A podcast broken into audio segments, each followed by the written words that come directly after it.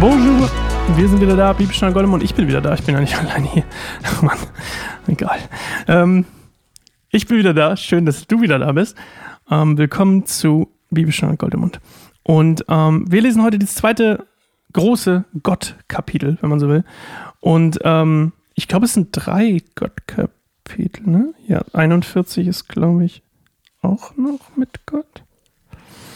Ja, also drei Kapitel sind es. 38, 39? Nee, 40 auch noch? Warte mal, jetzt bin ich ja richtig verwirrt. Ja, 40. Ah, hier sind da, ah, jetzt check ich's.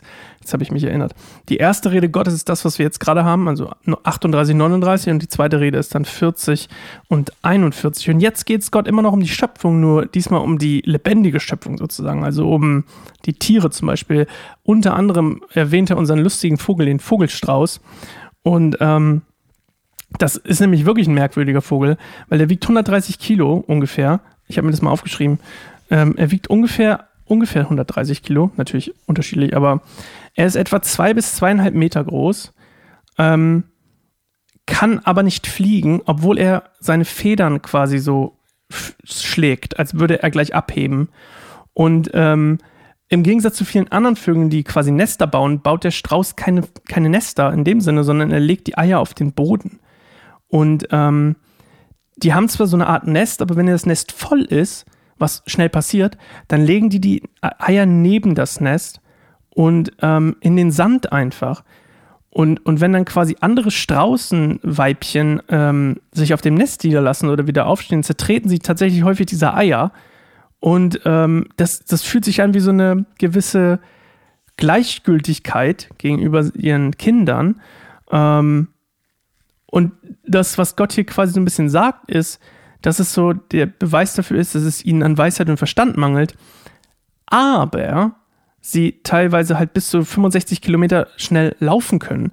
Also ich glaube, Gott will hier so ein bisschen sagen, dass, ähm, wie soll man das sagen?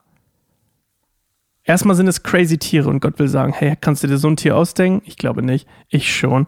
Und ähm, es hat ja auch immer so ein bisschen so einen Vergleichscharakter, ähm, dass das, was mir dazu eingefallen ist, ist dieses Bauer bleibt bei deinen Kartoffeln. Ähm, so ein bisschen Hiob, ey, du bist ein Mensch, ich bin Gott, komm, mach du Mensch, ich mach Gott. Anyway, wir hören uns die, das Kapitel an. Ich glaube, ähm, danach ist nur noch ganz kurz, weil der Rest erklärt sich selbst. Bis gleich. Weißt du, wann die Bergziegen Junge werfen? Warst du je bei der Geburt von Rotwild dabei? Weißt du, wie viele Monate sie ihren Jungen tragen? Kennst du den Zeitpunkt, wann sie gebären?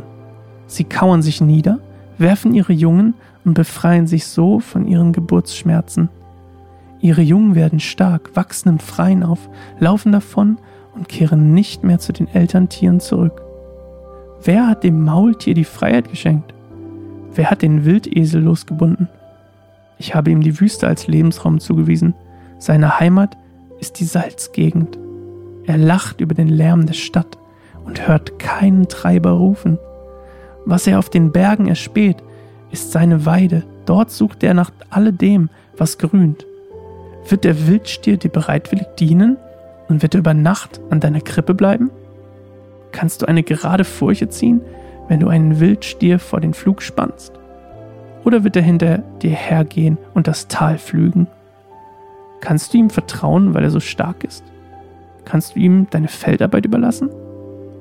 Kannst du sicher sein, dass er wiederkommt und dein Korn zur Tenne bringt? Das Straußenweibchen schlägt freudig seine Flügel. Sind sie jedoch so liebevoll wie die Schwingen und Federn des Storches? Denn es vertraut seine Eier der Erde an und lässt sie auf dem Sand warm werden.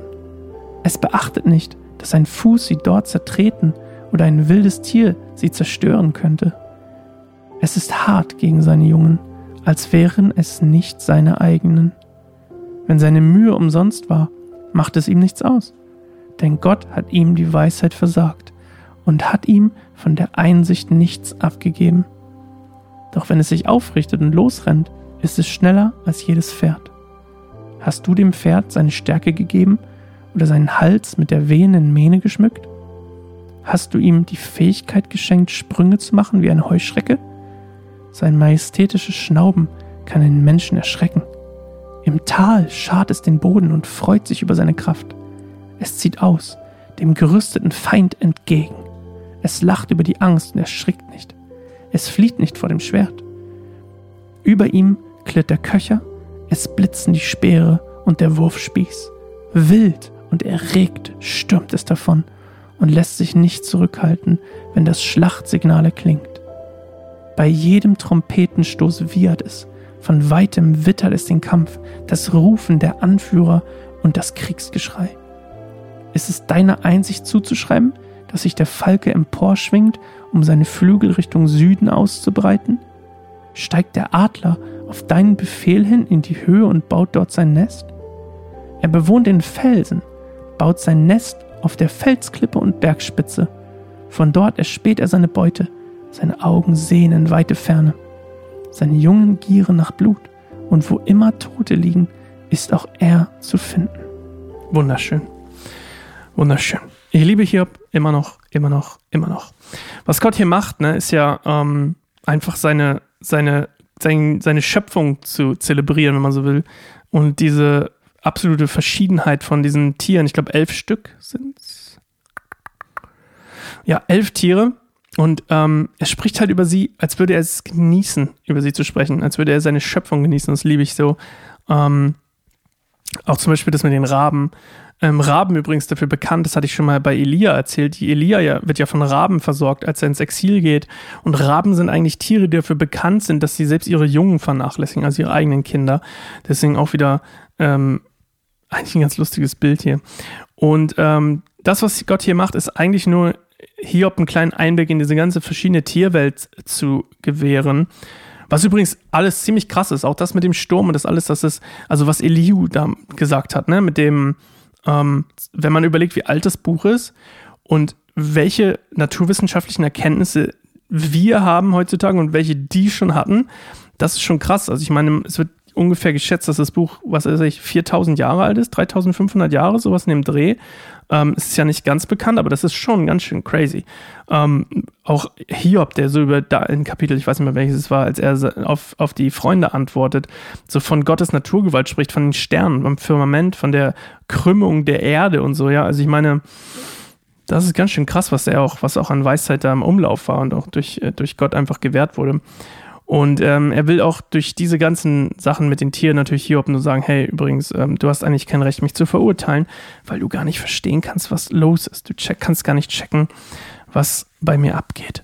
Okay, war ein schönes Kapitel. Wir hören uns morgen wieder zu einer neuen Folge Bibelstunde Goldmund. Wir sind fast am Ende. Wir haben noch, lass mich kurz gucken. Wir haben noch eins, zwei, drei Kapitel und den Epilog. Ah, aber wobei das eine teilt sich in mehrere Folgen. Wir haben noch 1, 2, 3, 4, 5, 6, 7 Folgen. Uh, noch eine Woche. Let's go. Ähm, ich freue mich schon ähm, tatsächlich, muss, muss, ich mal zugeben, das ist ganz schön intensiv immer. Sehr viel lesen, sehr viel vorbereiten, Termine einhalten, gucken, dass es nicht so spät ist. Jeden Tag erscheint eine Folge. Schon ganz schön, es fühlt sich immer sehr ähm, ähm, überwältigend teilweise an, auch wenn es nicht unbedingt überwältigend ist. Aber ich habe dann immer, wenn wir fertig sind, denke ich immer so, huh, ich brauche ne, brauch einen Break. und ich freue mich schon auf den Break. Aber ich freue mich auch auf morgen, äh, wenn du wieder dabei bist, Bibelstunde in Goldenmund. Und ähm, ich habe eine kleine Nachricht gekriegt, die habe ich erst heute gelesen. Ähm, die war in meinem Facebook-Spam, hat mir jemand geschrieben, dass er äh, das hier immer zum Aufstehen morgens hört. Deswegen Grüße an dich, David. Danke, dass du das hörst. Freut mich total. Tut mir total leid, dass deine Nachricht im Spam gelandet ist und ich erst jetzt in den Spam geguckt habe. Zwei Wochen, drei Wochen, oh Gott, vier Wochen zu spät. Naja, ich hoffe, du bist immer noch dabei und äh, Grüße gehen raus an dich und wir hören uns morgen wieder. Ciao.